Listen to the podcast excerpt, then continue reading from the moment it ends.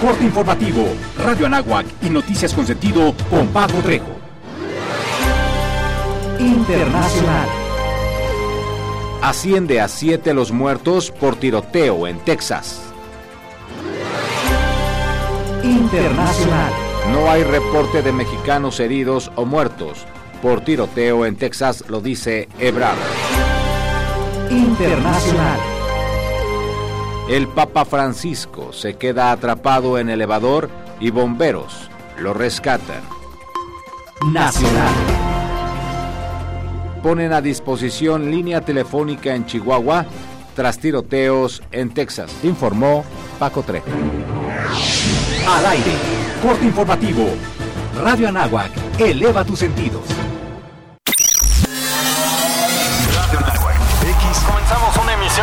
Gracias por estar en este espacio. Hola, ¿qué tal? Bienvenidos a Radio Anáhuac. N. De un primer bloque de música. Hola, ¿qué tal? Muy buenos días. ¿Cómo están? En el 1670 de AM. Radio Anáhuac. 1670 AM. Transmitiendo las 24 horas del día desde la cabina Don Jaime de Arocaso. XEANAH. 1670 AM. Una estación hecha y producida por la comunidad Anáhuac. Radio Anáhuac. Eleva tus sentidos. Eleva tus sentidos. Eleva tus sentidos. Eleva tus sentidos. Hola, soy Alberto Ratia. Carlos Cañas, Ricardo Rangel, Rafael Molina, Marisol Huerta, Daniel Arandía, Oscar Gómez, los halcones de la banca. Y estás escuchando Halcones Financieros. Atrapa el conocimiento bancario aquí, en Radio Anáhuac, 1670 AM. Amplía tus sentidos.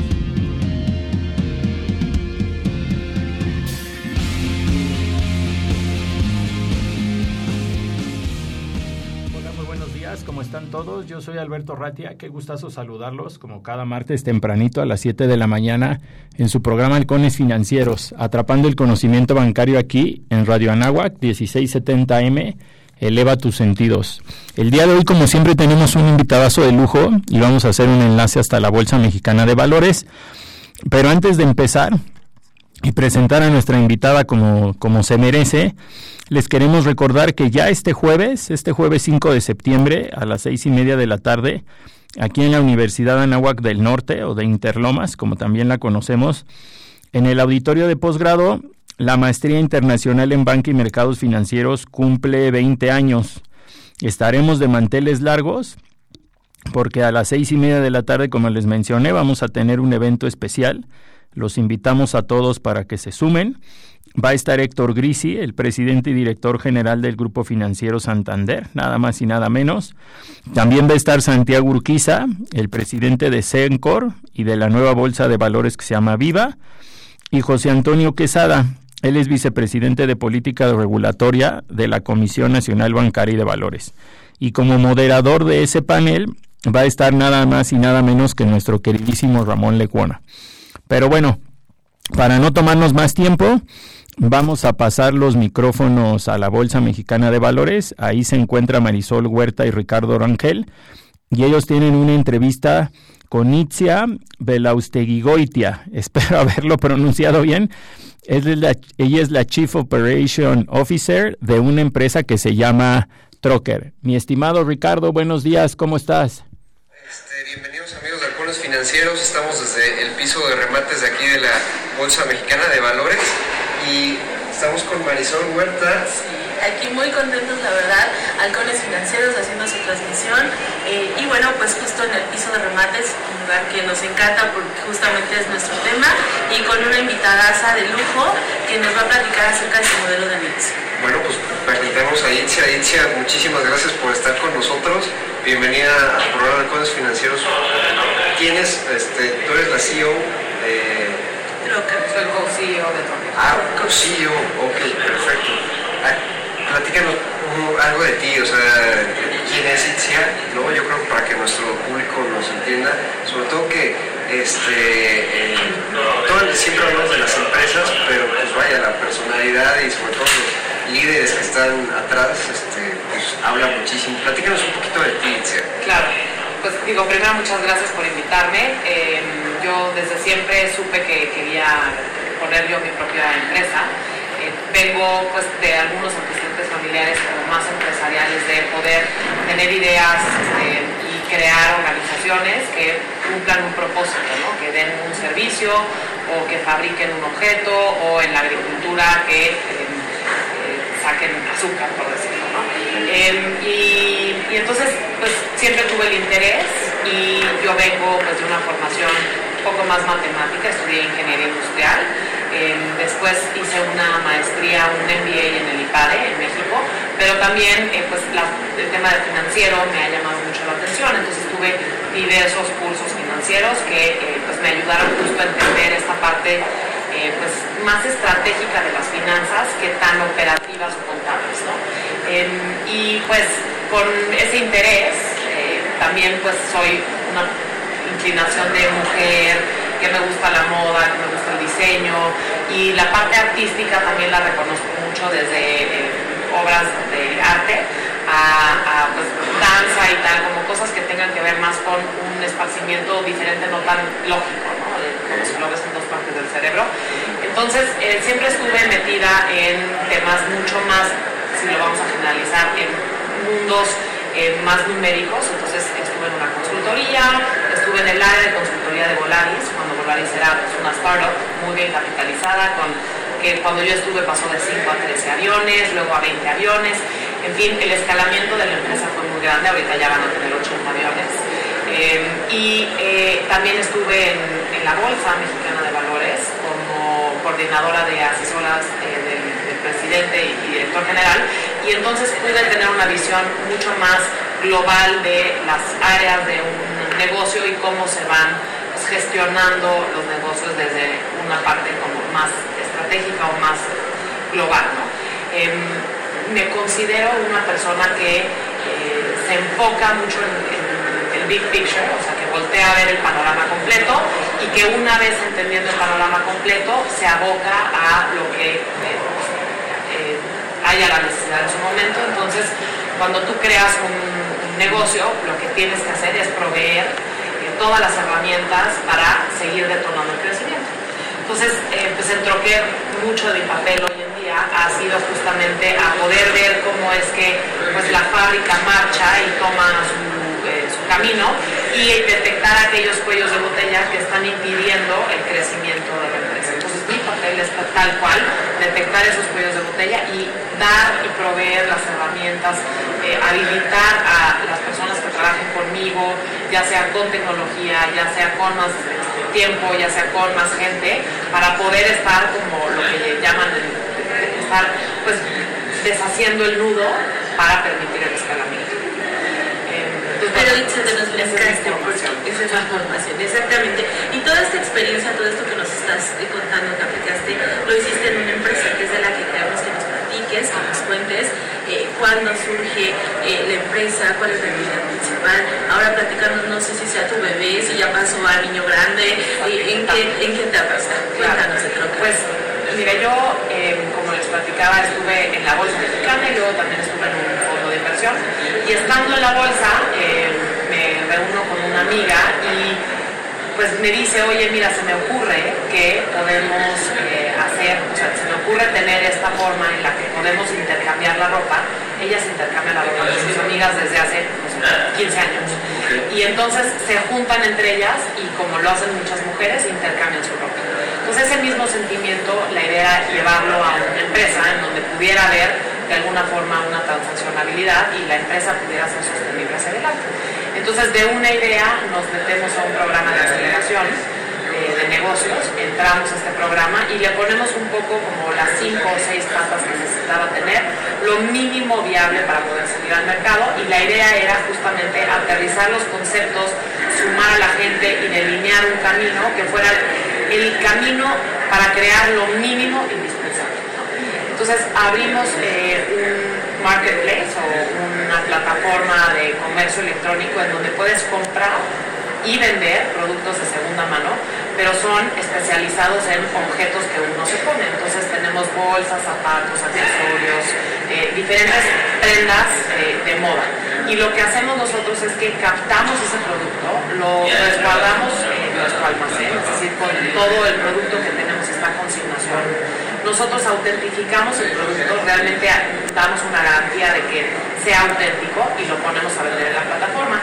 Entonces, esto eh, es un negocio que, eh, si bien lo vintage es algo que ya existía desde siempre. Lo que hicimos fue introducirle la, el componente digital para permitir que fuera alcanzable a todo el país mismo a Latinoamérica. Entonces, como tú te subes a una plataforma digital, es como si estuvieras en una tienda, pero eh, permites que con el hecho de que sea electrónico, todas las personas, pues, mismo de China, podrían meterse a nuestro sitio, ver los productos que están enlistados y solicitar que se envíen a su casa. ¿no? Hay, bueno, paqueterías que les costarían más caras, no sería redituable por el precio, pero nosotros podríamos entregar eh, a todos los puntos del país si fuera económico.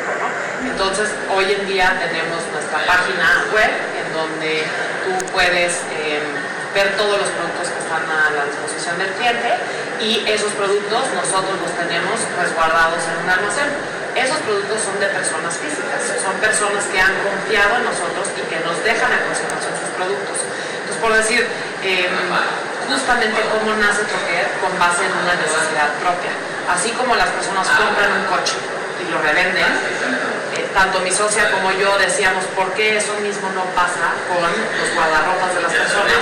Si es el mayor eh, gasto de una mujer, ¿no? además de eh, las cremas, pues es su segundo o, a veces compiten el primer gasto de la mujer, las bolsas, los zapatos, y esa es una inversión como parte del gasto de las mujeres de todo el país y casi del mundo, del mundo entero de cierto nivel socioeconómico.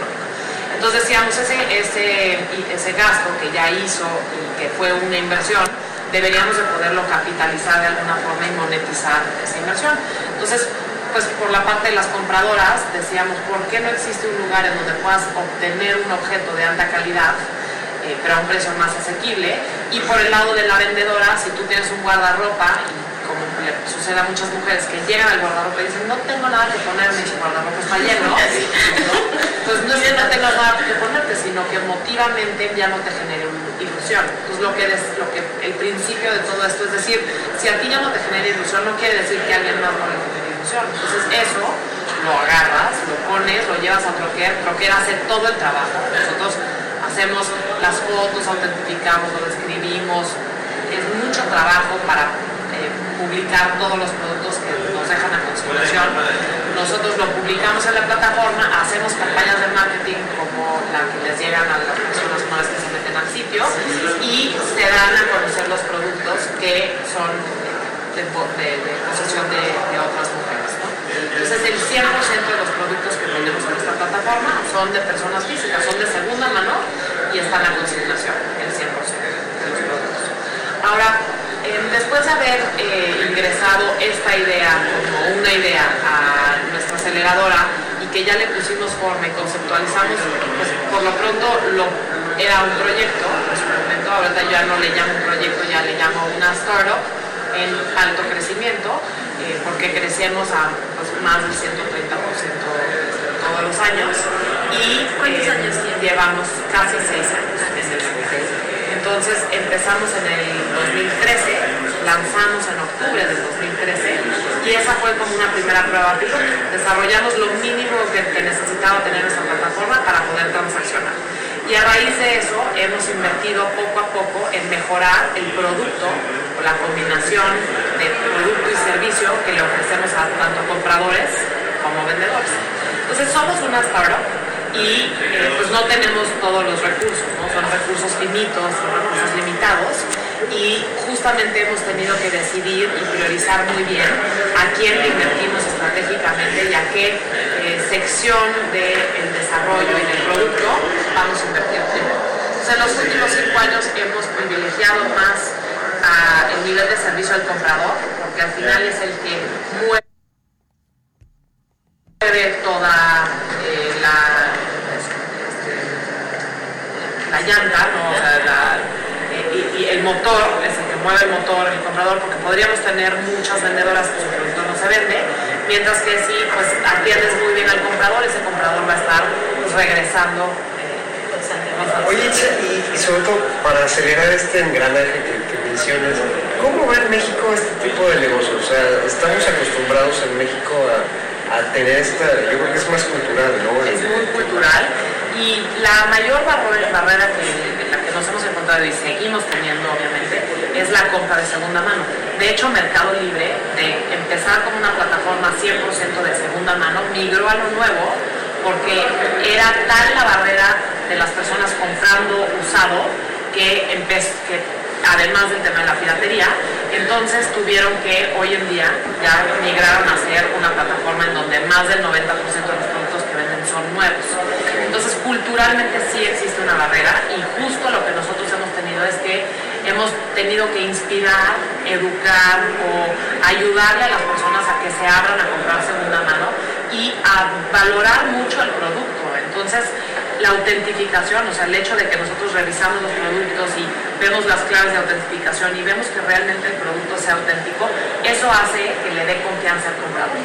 Y esa confianza, pues, se ve cascadeada en los otros modelos de negocio como el nuestro que han nacido a raíz de, bueno, a lo largo de estos seis años que nosotros eh, crecimos. Entonces, ¿cuál es realmente la filosofía detrás de Troquer? Nosotros queremos crear una economía circular. Entonces, nuestro propósito es que la que compra venda y que la que venda compre. Y justamente al generar esta economía circular, y ahora mucho se dice, se habla de la economía circular por la conciencia de la sustentabilidad y por, los recursos económicos o sea, por todo tipo de recursos, el económico, el del tiempo, el del medio ambiente. Entonces, ¿por qué es más redituable y más sostenible crear una economía circular? Porque el objeto que ya se fabricó lo reinsertas a la economía y ese mismo objeto sigue circulando en vez de que ese objeto se deseche o en vez de que sigas incitando la fabricación de otros objetos. Entonces mi modelo lo que crea es un doble impacto positivo porque inhibe la fabricación en donde hay un... Eh, hay un impacto eh, ambiental grande y luego también inhibe el desecho de los objetos en vertederos de basura o en quemas de ropa que a su vez contaminan. Entonces tiene un doble propósito y justamente hace que tus recursos se vuelvan a insertar la economía porque monetizas de aquello que tú ya hayas invertido. Entonces, es el, el propósito tal cual es crear una economía circular y el modelo a como nosotros lo establecimos es que pues, genera alineaciones de incentivos en donde gana el comprador porque compra productos cerca del 40% más bajo que el precio en la tienda de buena calidad en promedio. Luego la vendedora recupera alrededor del 35% de lo invertido en su objeto, depende del objeto, entre, más fast fashion menos recuperas porque más pierde valor, pero entre mayor eh, haya sido tu inversión, pues se mantienen, ciertas marcas mantienen más su valor. Eh, luego gana Troquer porque pues, con su comisión permite ser sostenible y pagarle a todos los empleados que trabajan en la empresa. Y también gana el medio ambiente, que ese es un factor de, eh, que va a llevar hacia adelante como ser uno de los decisivos dentro de las eh, decisiones de compra de los millennials y de los zennials y de los cada vez generaciones más jóvenes están empezando a comprar no tanto por el objeto en sí y el precio, sino por el impacto que ese objeto tiene. Entonces, que si es de, mm, comercio justo o si eh, contamina, ¿no? Entonces, hoy hay toda una, en la industria de la moda hay toda una discusión respecto de la contaminación de la industria. La industria de la moda es la segunda más contaminante a nivel mundial y los fabricantes y las tiendas departamentales se están dando cuenta que no solamente a fabricar, sino todo el desperdicio de sus tiendas departamentales de pues, muchísimos racks que se quedan eh, sin, sin, comprar. O sea, de, de 10 objetos que se exhiben, se venden 3 o 4. ¿Qué pasa con los 7 o 6 que, restan? Y esos, pues, acaba de haber un escándalo. De hecho, Francia eh, acaba de prohibir la quema de ropa, porque las grandes marcas de fabricantes de, ropa para no depreciar su objeto eh, que hayan fabricado en esa colección, quemaban la ropa y eh, pues eso ya está vetado en Francia. Y acaban de introducir una nueva ley de economía circular en donde tú implican al fabricante de sus desperdicios. Vamos a mandar una pausa, pero seguimos la entrevista con Itzia Belaustegoitia ella es codirectora general de la empresa Trocker. Halcones Financieros, Radio Anáhuac, 1670M. Regresamos. El tiempo es oro. Regresaremos con más conocimiento bancario aquí en tu programa Halcones Financieros. La Catedral Metropolitana de la Ciudad de México se encuentra al norte del Zócalo. Cuando se logró la conquista, se edificó esta catedral como símbolo de la nueva religión, concluyendo en 1525. Sin embargo, se deterioró muy pronto, por lo que en 1573 se erigió una nueva. Como material de construcción, se utilizaron piedras de antiguos edificios prehispánicos. El Sagrario Metropolitano, al oriente de la catedral, fue construido en 1749 por Lorenzo Rodríguez.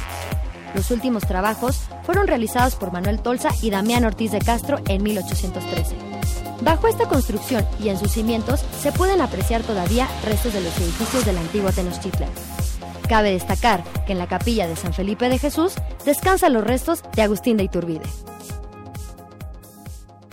Cuando quieras enterarte de manera práctica y eficaz del mundo deportivo a través de Radio Nahuac, no dudes de escuchar El Club con Vera Dalai. Todos los viernes de 7 a 8 de la mañana, a través de esta estación universitaria que eleva tus sentidos. Radio Nahuac. Los siguientes contenidos no son responsabilidad de la Universidad de Anáhuac ni de esta estación. Hace un año escuchamos. Vamos a rescatar al campo del abandono en que se encuentra. El mexicano va a poder trabajar donde nació, donde están sus familiares, sus costumbres, sus tradiciones, sus culturas. No es para presumir, pero soy un hombre de palabra. Dijimos que íbamos a sembrar un millón de hectáreas de árboles maderables y frutales. Llevamos 500 mil hectáreas y se le está dando trabajo a 230 mil campesinos. Estamos sembrando vida. Los compromisos se cumplen. Primer informe. Gobierno de México. En este periodo electoral, la Fiscalía General de Justicia del Estado de México, a través de la Fiscalía Especializada en Materia de Delitos Electorales, te brinda atención en caso de ser testigo o víctima de un delito electoral. Ofrecerte dinero a cambio de tu voto, recoger tu credencial para votar, condicionar tu voto mediante cualquier presión o amenaza. Son solo algunos de ellos. Infórmate. Cualquier anomalía, repórtala al 01800 7028 770 en nuestras redes sociales o en la aplicación móvil FGJ Domex, disponible de manera gratuita. Habla el presidente de México. No es para presumir, pero soy un hombre de palabra. Ya no hay sueldos de 700 mil pesos mensuales. Ya no hay pensión millonarias para los expresidentes. Ya no me cuidan 8 mil elementos del Estado Mayor Presidencial. Ya no hay avión presidencial. Ya no hay atención médica privada para los altos funcionarios públicos que se hacían hasta cirugía plástica, hasta se estiraban a costillas del erario. Los compromisos se cumplen. Primer informe. Gobierno de México. Los halcones financieros están aterrizando aquí en Radio Anáhuac 1670 AM. Amplía tus sentidos. Pues regresamos después de este corte comercial. Estamos aquí en vivo transmitiendo desde la Bolsa Mexicana de Valores con una super innovadora empresa y sobre todo sustentable y vaya, todo lo que tiene que ver con sustentabilidad, con el, impacto este, ambiental en, temas también financieros estamos hablando de los márgenes. ¿Qué, ¿Cuál es la visión de, del negocio para los próximos cinco años? Yo creo que hemos hecho bien en abrir una industria, en abrir un mercado, un segmento de mercado en, en la moda y pues eso lo que queremos hacer es pues, ampliarlo a todo el país. Ya probamos que tanto compradoras como vendedoras lo ven como un valor agregado. También vemos que quienes distribuyen los objetos lo ven como una necesidad y eh, pues eso nos da mucha tranquilidad y confianza para seguir creciendo. Entonces yo te diría que lo primero es llegar a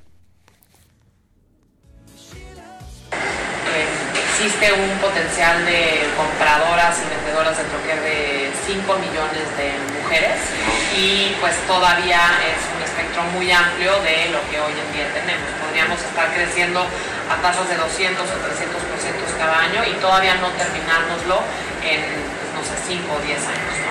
Eh, Interjet tiene 5 millones de clientes, este, Aeroméxico, perdón, American Express en Facebook tiene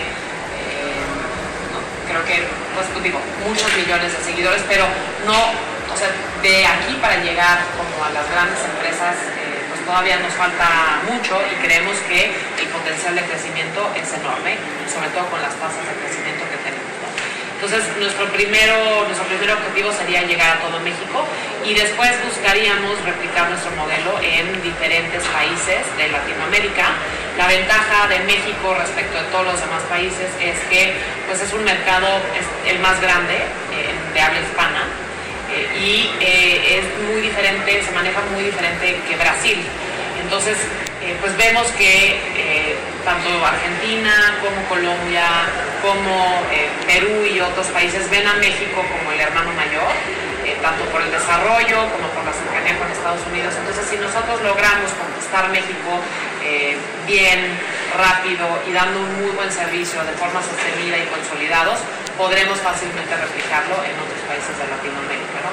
La ventaja es que es una, es una plataforma que nosotros desarrollamos, entonces lo que nosotros invertimos es mucho en tecnología, desarrollo, y es un desarrollo propio, en algoritmos de machine learning que permiten eh, aprender de ciertos comportamientos de compra o de ciertos precios que se hayan detectado. Y con eso es, pues, es como si tienes un algoritmo o una plataforma tecnológica que esa plataforma pues es cosa de agarrar el cassette y ponerla en Chile y agarrar el cassette y ponerla en Colombia. No es lo mismo que tener que construir eh, pues de tal cual martillo o sea con ladrillos eh, espacios físicos entonces eso nos permite ser más escalables y replicar nuestro modelo de una forma más rápida y más sencilla en otros lugares. ¿Cuál es el promedio en, esta industria, en este tipo de negocio? Entiendo que el almacenaje es el principal costo. Así es. ¿Cuánto es más o menos el promedio de, de Yo te diría que no es lo más costoso. Lo más costoso es procesar el producto. Entonces, yo para que un producto esté publicado en la página, ahí es en donde se va el mayor costo de procesamiento, o sea, el costo del producto. Bueno, vamos a hablar así, imágenes reales. Lo que más me cuesta es pagarle a la dueña. Pero bueno, pues es su objeto, yo le pago su objeto, es donde más se me va la imagen, porque pues te, digo, mis comisiones son incrementales y podría yo llegar a, a pagar 60, 70, 80 o 90% del valor del producto. Entonces ahí el costo del producto es el mayor. Entonces por eso son mis socias, mis, son mis vendedoras, también son mis socias, no nada más son mis socios, somos clientes pero socios. Luego el siguiente mayor costo viene de procesar el producto, es decir, cada producto que yo recibo lo tocan muchas manos, lo autentifican, lo describen, le ponen el precio, le toman foto, lo almacenan, lo etiquetan, este, lo llevo al inventario y después le hago marketing. Entonces todo ese proceso de estar administrando el producto es el más costoso porque es pieza por pieza. No es como que a mí me llega un Excel de te van a vender mil, mil objetos, mil artículos de este modelo y yo lo único que hago es insertar ese modelo. No, yo por cada uno de los objetos que vendo le tengo que invertir. Entonces mi mayor inversión es el tiempo de la gente para la manipulación de ese objeto si tú me preguntas hacia adelante qué vas a hacer, pues invertir en mayor tecnología para que eso se pueda hacer de la forma más eficiente, tanto en operación como en economías de escala, productividad y, tal. ¿no? El último de, los costos es el del almacenaje. O sea, no es tan representativo del costo de la pieza. Es más representativo la comisión de la pasarela de pago. O sea, si Banorte me cobra o si yo contrato a un tercero que me administra justamente esa transacción, o sea, proteger si existe el dinero no existe el dinero, la transacción como prosa, o sea, es lo que más, más cuesta. O sea, sería el tercer mayor eh, gasto que tiene en, la orden. Oye, digo, aquí, pues bueno, los costos de esa certificación que están brindando ustedes, este, bueno, el público que nos está escuchando pues, debe estar tranquilo de que van a adquirir productos de calidad, de que van a tener una longevidad y que pues, vaya, van a estar muy contentos yo creo, pues, sobre todo ustedes en, términos de, este, fashion, variedad. Eh, ¿De qué estamos hablando? ¿Tienen bolsas? Vestidos. También tiene este, para temática para hombres, recientemente que ah, está bastante, o sea, yo te recomiendo a Ricardo Dar, mira, tú métete y vas a ver clase. para que cambien el trajecito, ¿no? Para y de marca, ya sabes, de calidad. Bastante, la verdad es que sí. Oye, sí, ¿cómo, ¿cómo visualizan ahorita eh, las nuevas metodologías de pago? Digo, el e-commerce ha sido un impulso grandísimo a, todo este plan de negocios. La verdad me quedo impresionado. Pero ¿cómo ven ustedes este, las nuevas tendencias de metodología de pagos? Este, no sé, inclusión en blockchain, todo este tema. Pues em, nosotros estamos conectados con diferentes proveedores de pagos. Entonces tenemos eh, una interconexión con, con PayPal. Si tú tienes una cuenta de PayPal, puedes pagar con PayPal. Si tú tienes, o sea, si tienes una tarjeta de crédito, pagas ya sea con Conecta, que es una pasarela de pagos, o con Mercado Pago. Nosotros decidimos por ti cuál escoges, o sea, cuál te mostramos según cuál nos convenga mostrarte por la comisión que nos cobran ellos. Eh, y, trabajamos directamente con los bancos en tienda física, tenemos un espacio físico en donde tú puedes ir a eh, descubrir el objeto, que está sobre Campos Elíseos y esquina con Bernard Shaw, y ahí puedes hacer una cita y ir a ver los objetos que tenemos o solicitar que se te lleven ciertos objetos para, para probar. Entonces ahí tenemos, no sé, el contacto directo con el banco. Pero, em, ¿por qué trabajamos con pasarelas de pago? Porque justamente existe el riesgo del fraude. Y esa es una de las cosas que más nos quejamos los e-commerce, es que en la legislación no se protege a la empresa, sino que se protege al cliente. Entonces el cliente puede perfectamente... Em, no estar o clonar una tarjeta o como la IP no está asociada a una dirección física, la IP cambia, entonces no puedes decir de esta IP me hicieron esta transacción y por lo tanto él es el culpable. Entonces el cliente final no está penalizado, mientras que quien tiene que asumir el costo del fraude es, el, comercio. Entonces eso hace que el costo de, de las pasarelas de pago aumente y si yo me quisiera conectar directamente con un banco, yo tendría que tener mi propia área de, riesgos y de fraudes, ¿no? Para estar mitigando esos fraudes, si yo me quisiera conectar directamente. Pero nosotros elegimos pelear batallas y primero hay que pelear la batalla eh, de educar al cliente a comprar usado y ya después peleamos la batalla del margen del medio de pago. Ahora, si tú me dices cómo veo los pagos hacia adelante, pues yo sí quisiera yo desarrollar mi propio sistema que se conecte directamente con el banco. Yo hoy en día, bueno, Facebook acaba de lanzar Libra y, pues si muchas empresas se conectan a eso y se vuelve una moneda de intercambio confiable, eh, pues me da certeza y quizás lo podría explorar, ¿no? que tiene todo el blockchain detrás. Sin embargo, lo que pasa con la adopción de las criptomonedas es que todavía es tan volátil que yo no puedo asumir el riesgo de la volatilidad de la moneda. O sea, yo a mí alguien me paga mil pesos y si el día de mañana se va a 20, pues yo no puedo asumir ese riesgo de, volatilidad. Entonces, pues por ahora, convencional, tu dinero en el banco, si tienes tarjeta de débito mejor, y, este, y, con, y ya hacemos los pagos tradicionales, todos los que son tarjeta de crédito, tarjeta de débito, ofrecemos meses con intereses y meses sin intereses en temporadas de descuento. Ahorita tenemos una temporada en el que Troquer está dispuesto a, hacer esta campaña por ser verano y eh, nosotros te regalamos los meses, ¿no? Y, em, pero pues sí, hacia adelante sí queremos pues, ser un poco más autosuficientes y ser más, eh, pues pegarle más al margen para que eh, los fraudes los, veamos nosotros internamente y no tengamos que tener un, tercero que esté viendo si nuestros pagos pasan de ciertos clientes o no. Perfecto, pues no sé si tienes algo más que comentarme. Este, no, bueno, pues ya estaríamos casi cerrando, muy contentos porque estés aquí y lo que queremos es que nos ayudes, tú sabes que, que parte son los alumnos de la Universidad de Anáhuac que están pensando justamente qué van a hacer, qué pueden hacer. ¿Cuál sería tu consejo como empresaria? Eh, ¿Cuál sería tu recomendación eh, en este tema de, pues, entrenle, se puede, todo lo que nos contaste tú?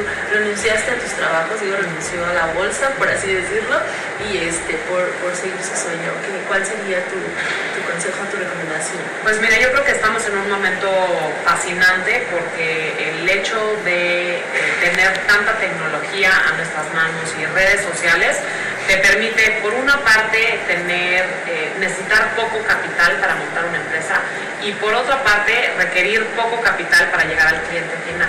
Entonces, antes, si no tenías un gran presupuesto, pues no te publicitabas en la tele, no te publicitabas en la radio, entonces llegar a un cliente o hacer masivo uno, un, un servicio, tenías que tener gran capital para poder estar fondeando eh, campañas de publicidad en tele o en radio. Y hoy en día con las redes sociales pues ya se vuelve mucho más granular y puedes fragmentar y llegar a ciertos nichos de forma más rápida.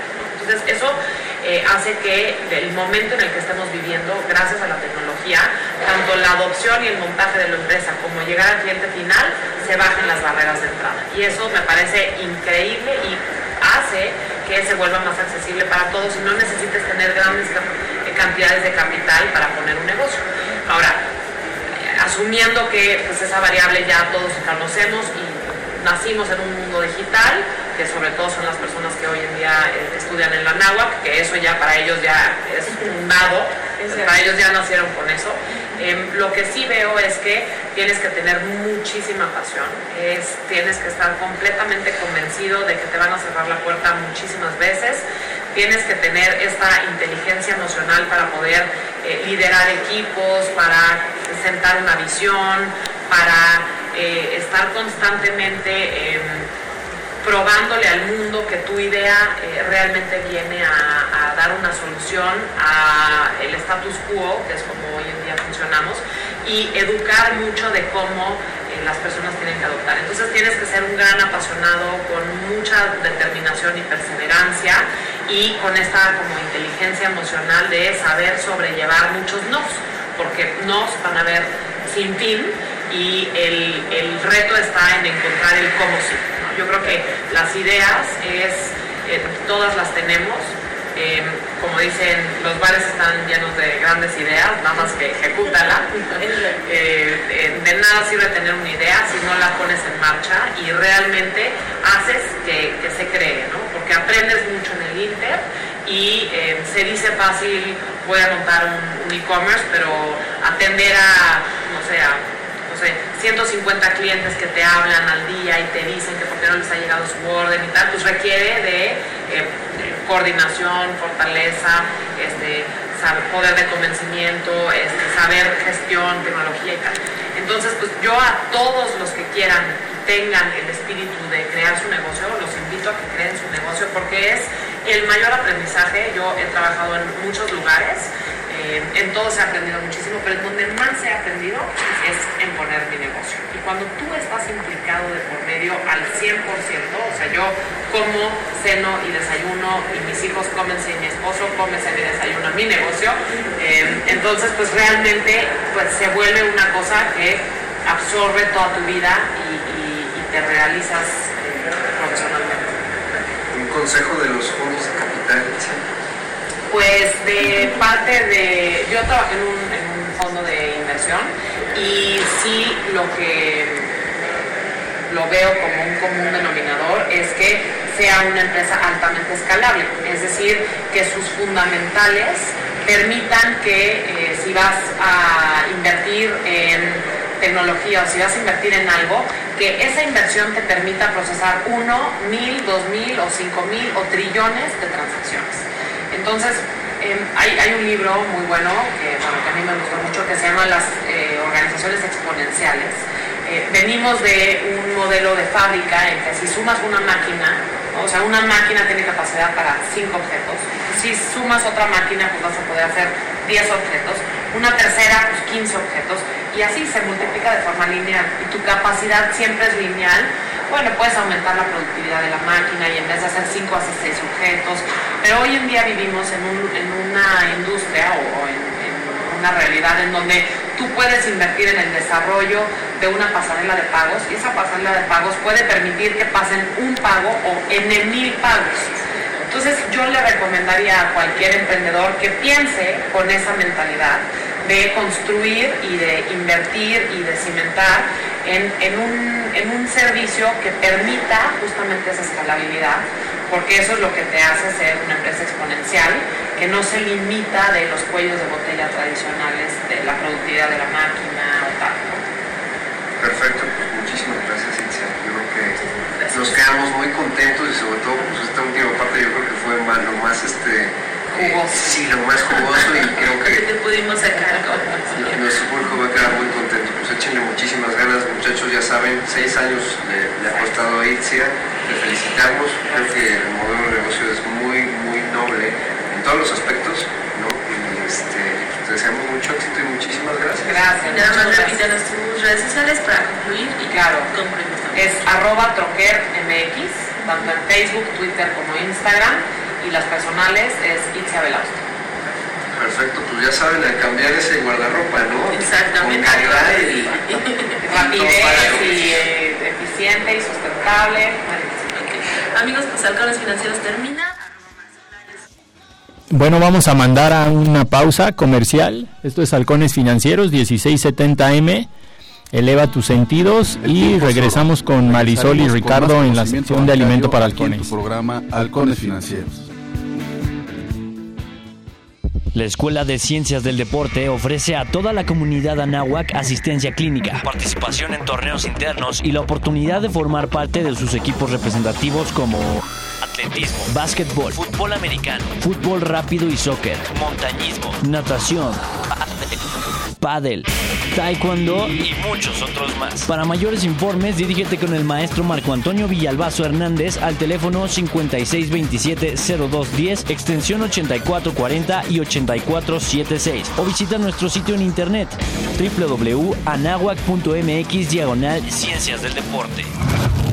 Universidad Anáhuac, formando líderes de acción positiva. En Radio Nahuac nos gusta estar presente en todos lados. Síguenos en nuestras redes sociales. Facebook, Radio Nahuac.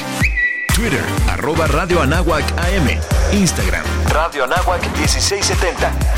Ya lo sabes, Radio Nahuac. Eleva tus sentidos. ¿Sabías que? Los delfines siempre tienen una piel suave y brillante, gracias a que continuamente se está renovando. Cada dos días mudan totalmente de piel. Radio Anáhuac, satisfaciendo tu curiosidad. Todos los viernes de 9 a 10 de la noche tocamos música de todos los tiempos, basándonos en canciones que están hechas con sintetizadores, música y electropop. Por Radio Nahuac, 1670 AM. Eleva tus sentidos. ¿Sabes dónde se han aplicado los remanentes del sorteo Anáhuac? En la Anáhuac México se han apoyado los proyectos de Centro Cultural Radín, Belarias Campo de Fútbol y Programa de Becas. Tu participación es importante para seguir creciendo como universidad. Sorteo Anáhuac, súmate y ganemos todos. Permiso Sego 2019-0119 PS09. Los halcones financieros están aterrizando aquí en Radio Anáhuac 1670 AM. Amplía tus sentidos. Es. Hola, buenos días. Ya estamos de regreso en esta tercera sección de Halcones Financieros, atrapando el conocimiento bancario aquí en Radio Anáhuac 1670M. Tenemos a Marisol Huerta ya enlazada por temas técnicos ajenos a nuestro control. Ricardo está por enlazarse también. Pero si quieres empezamos contigo, Marisol. Buenos días, ¿cómo has estado?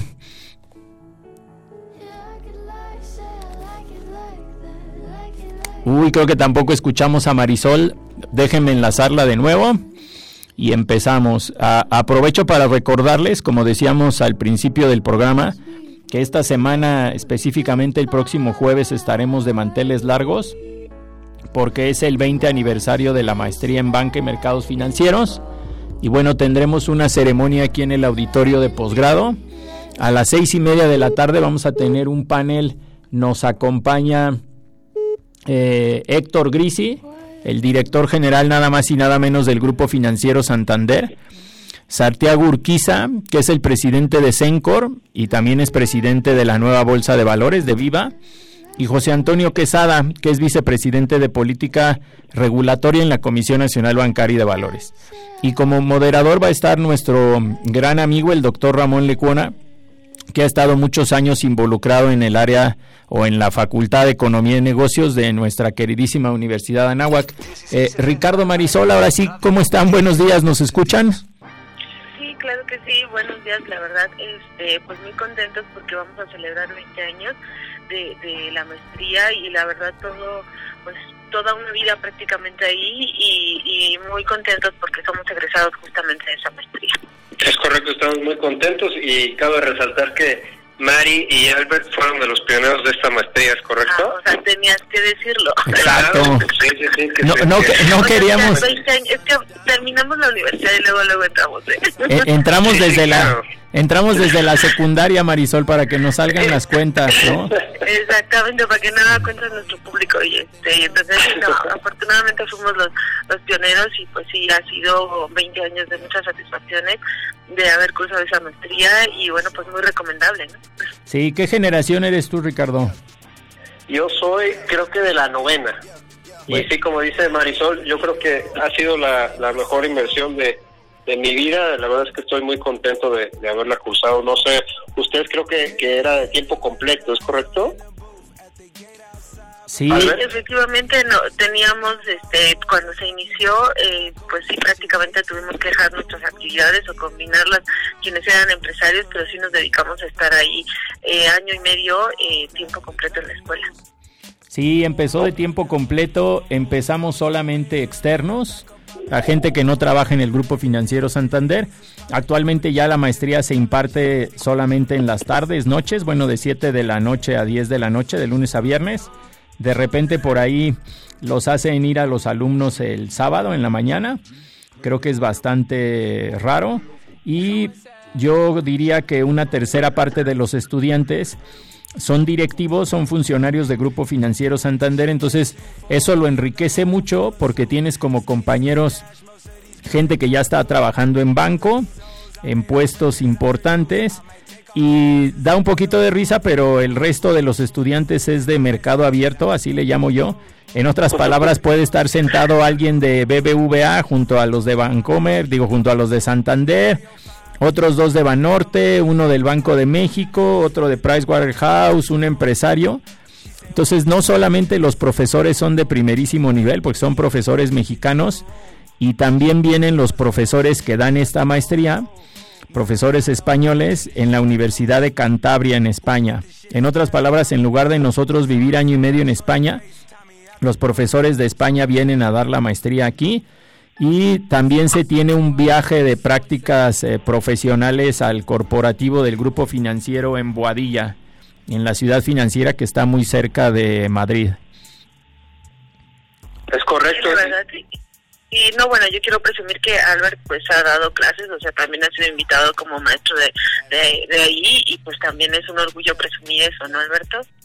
Sí, bueno, pues hemos estado desde la primera generación, como dices Marisol, no hagamos muchas cuentas, porque ya van, ya van 20 años, ya estamos en la veinteava generación y pues nos da mucho gusto pertenecer a este capítulo en México, como le llaman los españoles, porque la maestría se da en la Universidad de Cantabria en España, en la Universidad de Anáhuac en México, se da también en Brasil, en Chile y en Marruecos.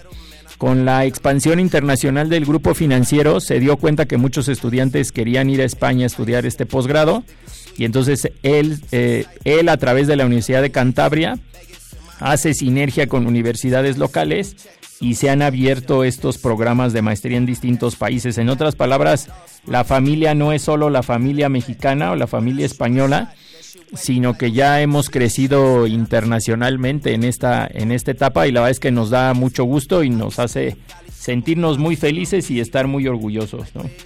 Correcto, y para resaltar creo que lo último fue la parte de los intercambios con Londres, ¿no? Que ahorita está muy en boga. Creo que, va a ser una muy buena opción para los que en algún momento gustan de, de hacer sus prácticas y que tienen obviamente también el tiempo, ¿no? Porque como bien mencionabas, eh, pues lo enriquecedor de esta maestría es que no nada más está limitada al grupo financiero Santander, sino que eh, se conforma de, de, mucha participación de empresarios y habrá alguno ahí que, que tenga las intenciones de querer irse a hacer sus prácticas allá en Londres, ¿no? Sí, correcto. Es, eso abre todavía un panorama mayor para los que estudian, para los que toman la maestría. Perfecto, pues si quieres, este, empezamos con Mari, ¿qué les parece? Sí, adelante. Pues cambiando de, tema drásticamente, yéndonos a, la parte financiera, ¿verdad? Dejando, dejando la fiesta y, y, yéndonos a la vida real. Eh, bueno, pues nada más comentarles sobre el entorno que, que sigue prevaleciendo en la parte de los mercados accionarios, donde el tema de China y Estados Unidos este conflicto comercial que pues no logra aterrizar sigue afectando las operaciones este, financieras. En el mes de agosto terminamos un mes que fue pues bastante difícil para los mercados en Estados Unidos. Hubo eh, hubo bastantes presiones un mes de bastante volatilidad porque pues unos días se decía sí ya mañana llegamos a un acuerdo y después ya nos estamos peleando porque no podemos ni siquiera sentarnos a hacer una reunión. Así es como se está iniciando septiembre. De hecho, ayer fue feriado en Estados Unidos y bueno, hoy eh, se anticipa que la jornada pues sea negativa porque los funcionarios chinos no y, y, de Estados Unidos eh, la parte comercial no logran ponerse de acuerdo en, en la plática que podrían tener este mes para tratar de suavizar las cosas. Recordemos que ya entraron a partir del 1 de septiembre, ya iniciaron aranceles tanto por parte de Estados Unidos a muchos productos este, chinos y China también le impuso algunos aranceles a ciertos productos como la soja en, en Estados Unidos. Esto pues al final del día está incrementando para muchas empresas eh, la, parte de, la parte arancelaria que finalmente estaría perjudicando eh, sus ingresos en el corto mediano plazo. Y también bueno la se dice hoy por ejemplo que China ya impuso una queja ante la Organización Mundial de Comercio hacia Estados Unidos en donde está reclamando eh, justamente un trato injusto en el caso de sus productos. Lo que está se está viendo es que sigue la guerra comercial siguen los conflictos y mientras ellos están en este pues bueno, en este correo y, y yo eh, puedo hacer más o menos el tema económico es el que se está viendo afectado. En cifras económicas, ayer se dieron a conocer datos de, de producción manufacturera y estos fueron por debajo de lo que se estaba esperando. Entonces, eh, los inversionistas lo que están temiendo es que la economía global eh, empiece a presentar ya señales fuertes de desaceleración y bueno, pues esto marcaría un entorno eh, adverso para todas las economías y en general para, para todos los inversionistas eh, en estos momentos. En el caso de México, bueno, ahorita trae una diferencia con respecto a la operación en Estados Unidos. Ayer el mercado fue positivo, hubo poco volumen, pero bueno, también... Eh, lo que estamos viendo y como siempre hemos señalado en este, todo este entorno negativo, eh, muchos inversionistas tratan de rescatar oportunidades y también eh, pues hay muchas empresas en México que han sido fuertemente castigadas y que bueno, eh, muchas compañías han activado fondos de recompra para las acciones y esto ha hecho que, que suban tantito y también se han suavizado temas internos, por ejemplo en el caso del sector energético, se llegó a un acuerdo entre las principales eh, los principales participantes de un tema que estaba afectando a compañías como Yenova, como Grupo Carso, eh, que traían un conflicto con la Comisión Federal de Electricidad, eh, acordaron ya eh, resolver esta, esta situación que los mantenía en tensión y esto hizo que estas empresas pues, tuvieran incrementos fuertes, 6-7% en, en una sola jornada. Y también, bueno, acaba de ser el informe de gobierno del presidente, algunas señales de que puede venir pronto una inversión y esto de alguna manera inyecta cierta tranquilidad en las operaciones y es lo que ha hecho que, al menos en estos días la bolsa eh, tenga una ligera reacción. Obviamente, eh, si el entorno internacional se mantiene en tono negativo, como hemos estado mencionando, eh, pues bueno, en la parte de México pues tendría que seguirlo, ¿no? Pero por el momento ha tenido un pequeño repunte después de haber tenido una baja muy fuerte y bueno, pues esperemos que, que las cosas empiecen a componerse, porque como les digo, pues estamos ya en septiembre y la verdad el escenario para las inversiones y los mercados no ha sido positivo. No sé, Ricardo, lo que puedas aportar. No, correcto. Lo que siempre hemos dicho, yo creo que desde inicios de año, las perspectivas no tanto, eh, si bien las internas han sido eh, pues falta de, certeza, sobre todo en, el plan de negocios y puntualmente en los proyectos de infraestructura que no, no se logran acuerdos muy certeros. Creo que el mayor eh, riesgo pues es el global Recordemos muy bien toda la posición, sobre todo de las deudas de los vencimientos próximos a, vencer en 2024, sobre todo en deuda corporativa de Estados Unidos, pues que más o menos conforma cerca del 54% a nivel global. Entonces, esto es interesante porque lo que da de notar es la que venimos de una etapa en la cual, eh, pues vaya, el dinero era muy accesible, muy barato, y si ahorita los flujos no están dando, es decir, las empresas no están vendiendo lo que tuvieron que vender con esa deuda, es, en términos muy sencillos, si no utilizaron esa tarjeta de crédito para comprar cosas que les eh, generaran valor, bueno, pues ahora vamos a tener que pagar las facturas, ¿no? Y ahí cuando no tengamos el, el dinero, pues se va a poner medio, medio feo, ¿no? La ventaja es de que creo que eh, la, la, iniciativa de los bancos centrales de la disminución de tasas nuevamente, pues va a permitir un poquito el, la nueva reestructura, es decir, lo que lo que decimos nosotros siempre, empezar a patear el bote, ¿no? Es decir, reestructurar la deuda, ¿no? Y pues yo creo que eso les permitirá un, respiro a estos corporativos, ¿no? Yo creo que eh, más que eso habrá que analizar cuáles son los las estrategias para este cambio de economía, ¿no? Que no dependa tanto de de la deuda, ¿no? Exacto, como bien señalas, bueno, en el caso de las tasas de interés, pues se está esperando que en México tuvimos una disminución, en Estados Unidos también, justamente en septiembre eh, se van a llevar a cabo otras reuniones por parte de los bancos centrales, estaría esperando que, esta tendencia de baja de tasas se mantenga y esto que finalicemos en el caso de México con una baja nacional de otros 25, Estados Unidos también otros 25 puntos base, eh, bueno, y todo como dices con el fin de de estar tratando de, reactivar y desactivar las economías o que esto no, no se deteriore, eh, aunque las perspectivas pues siguen siendo débiles. Ayer salió la, la encuesta de Banco de México con respecto al crecimiento del PIB y bueno, pues vuelven a bajar eh, la perspectiva desde punto 7 que se traía de, crecimiento ahora se espera un punto 5 para, para el caso de México y pues esto es lo que nos mantiene un poquito con, con preocupación de cómo pueda estar ya el, eh, el consumidor en el caso en el caso de las empresas eh, comerciales y autoservicio que, manejamos eh, cómo pueda yo estarlo reflejando. Estaremos viendo esta semana las ventas de Walmart que son como un indicador muy eh, muy exacto que nos dice realmente cómo se está percibiendo la situación ya de manera terrenal con, con los mexicanos de a pie. O sea como decimos ya cómo lo estás midiendo si la gente está acudiendo si la gente está siendo hasta cierto punto cuidadosa con, con su gasto. Y bueno pues pues sí hay, hay datos que, que pues pueden estar ahí alertando un poquito sobre el desempeño. También tuvimos esta semana eh, la publicación de los datos de la banca y aquí pues no es de preocuparse pero sí es de, poner un poquito de atención. La, el índice de morosidad se, se incrementó ligeramente eh, y bueno pues ahí es que a lo mejor el consumidor ya empieza a tener problemas para estar pagando sus tarjetas de crédito em, y eso pues eh, eso hay que hay que estar como como muy cuidadosos de lo que pueda suceder para para esa parte final del año no es correcto.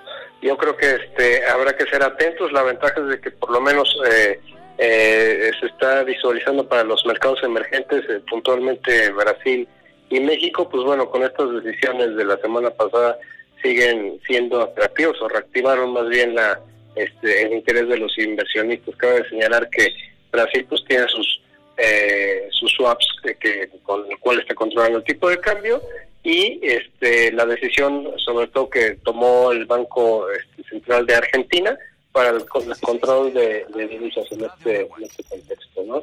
Por mi parte, pues es todo, Mari. No sé si tienes alguna otra cosa. Pues que me gustaría que les comentaras eh, a, todos el tema de Viva, digo, ya lo, lo, señalaste mucho en las redes sociales, pero bueno, finalmente invitarlos a, que se vuelvan promotores bursátiles, que es algo que hemos estado nosotros motivando y que, nos encantaría que lo siguieran. De la ah, sí, claro. Sí, tenemos, tenemos, en el lanzamiento. tenemos un minuto, Richard, adelante. Un minuto, pues anímense a, a meterse en redes sociales vamos a estar promocionando, este, hay cerca de 100 becas por parte de, de, Mario este, Villegas y vamos a ponerles ahí todas las iniciativas para ver cómo se las ganan. Tienen que poner el hashtag de eh, embajador viva y sigan a Viva en este en redes sociales, sobre todo en Instagram, que es viva-mx, para que manden un dedito pues bueno, pues eso sería lo, lo interesante. De mi parte, recordarles las redes sociales, Marsol Aries 1, cualquier tema, cualquier cosa que, que gusten ustedes que podamos tratar, pues encantados de la vida. Y Alberto, Ricardo, sus redes. Sí, nos vemos este jueves a las seis y media de la tarde aquí en el auditorio de posgrado de la unidad de la Universidad Anáhuac de Interlomas del Norte y nos escuchamos el próximo martes, Richard. Perfecto, pues ahí estamos. Un abrazo a todos y gracias por escucharnos. Nos vemos el jueves. Saludos.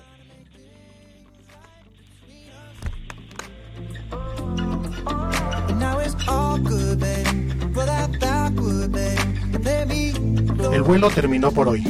Halcones Financieros es una producción de la Asociación de Egresados de la Maestría Internacional en Banca y Mercados Financieros. Atrapa el conocimiento bancario aquí, en Radio Anáhuac, 1670 AM. Amplía tus sentidos.